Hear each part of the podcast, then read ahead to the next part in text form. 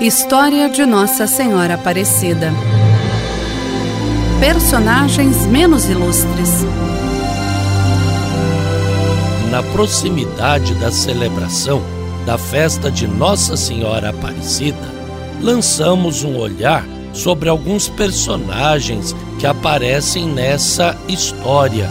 São importantes no desenvolvimento da devoção do povo a ela relacionada, mas aparecem com menor frequência nas páginas de sua história. Dom Pedro I Os primeiros personagens diretamente ligados à história do encontro da imagem de Nossa Senhora Aparecida são os três pescadores. Os seus sobrenomes ainda aparecem na ramificação de algumas famílias, mas eles desapareceram nas brumas da história. Mas a eles elevamos a nossa gratidão, pois foram artífices desta história gloriosa. O primeiro imperador do Brasil é outro personagem que também teve um relacionamento direto com a história de Nossa Senhora Aparecida.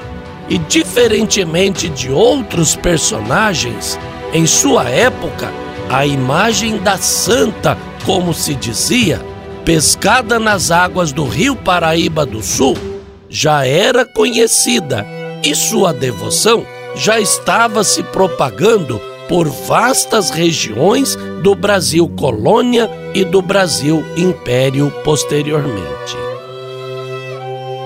O caminho da independência passa por Aparecida. Na mesma semana que o faria entrar para a história do país, viajando do Rio de Janeiro para São Paulo, Dom Pedro I passaria por algumas cidades do Vale do Paraíba onde viveria algumas situações inusitadas. Uma delas, por exemplo, relatada por historiadores, aconteceu em uma fazenda no município de São José de Barreiro, cidade que fica a 278 quilômetros da capital paulista, no que hoje é chamado de Vale Histórico, onde o imperador não foi reconhecido pelos proprietários e teve que comer na cozinha junto com os escravos.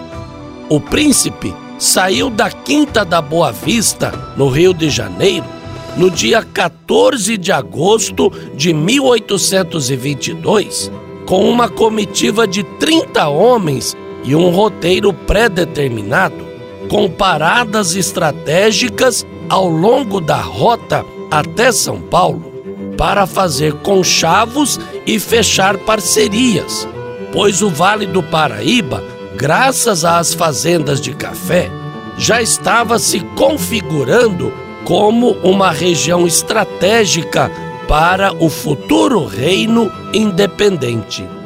Depois de entrar em território paulista e fazer algumas paradas, no dia 19 de agosto, o grupo partiu de Lorena para Guaratinguetá, onde o príncipe Dom Pedro foi hóspede do capitão mor Manuel José de Melo.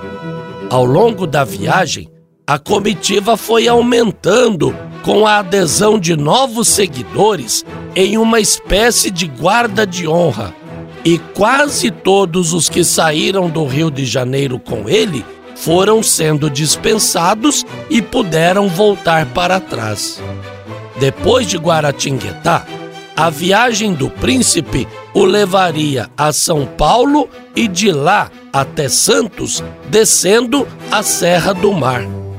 A leitura posterior aos fatos dá um sentido histórico simbólico ao 7 de setembro mas apesar dele, velhas estruturas sociais permaneceram intactas, já que a população mais pobre não fez parte do processo de independência, permanecendo a distribuição desigual de renda e a desestrutura das classes sociais. De um lado, havia uma poderosa elite agrária e do outro, os traços fortes de uma nova nação que carregaria por muito tempo o peso dos muitos anos de escravidão em sua história. Devoto de Aparecida. Em sua parada na vila de Santo Antônio de Guaratinguetá, Dom Pedro teria um compromisso público de visitar a então Capela da Santa, construída no alto do Morro dos Coqueiros, localizada no coração da atual cidade de Aparecida, onde hoje existe a Basílica Histórica. Graças aos tropeiros e a outros viajantes que passavam pelo lugar, a devoção a Nossa Senhora Aparecida foi se propagando e a capela que havia sido erguida para abrigar a imagem da santa chamada de Aparecida, encontrada na região cinco anos antes, em 1717, já era visitada não apenas por moradores da região, mas até mesmo por moradores de outras paragens mais distantes, como relatam algumas narrativas. E a devoção a Nossa Senhora já havia chegado também ao Rio de Janeiro. Antigos relatos afirmam que Dom Pedro I teria rezado na igrejinha e feito uma promessa que depois ele quebraria. Se tudo corresse bem, a partir da independência, ele proclamaria Nossa Senhora, chamada de Aparecida, como a padroeira do Brasil independente. Na realidade, depois de se tornar imperador, Pedro I esqueceu a sua promessa e escolheu São Pedro de Alcântara como padroeiro. Documentos da Cúria Metropolitana atestam a visita da comitiva real à capela, porque anteriormente uma carta do juiz de Guaratinguetá tinha sido endereçada ao governo provisório de regência do Império, revelando a existência da referida capela. Também existem relatos do padre Belchior Pinheiro de Oliveira e do coronel Manuel Marcondes de Melo, que acompanhavam a comitiva do príncipe assinalando a visita de Dom Pedro à Capela de Aparecida, 18 dias antes da independência do Brasil. Depois de passar por Aparecida, a comitiva partiu para Pindamonhangaba e seguiu o seu caminho até São Paulo.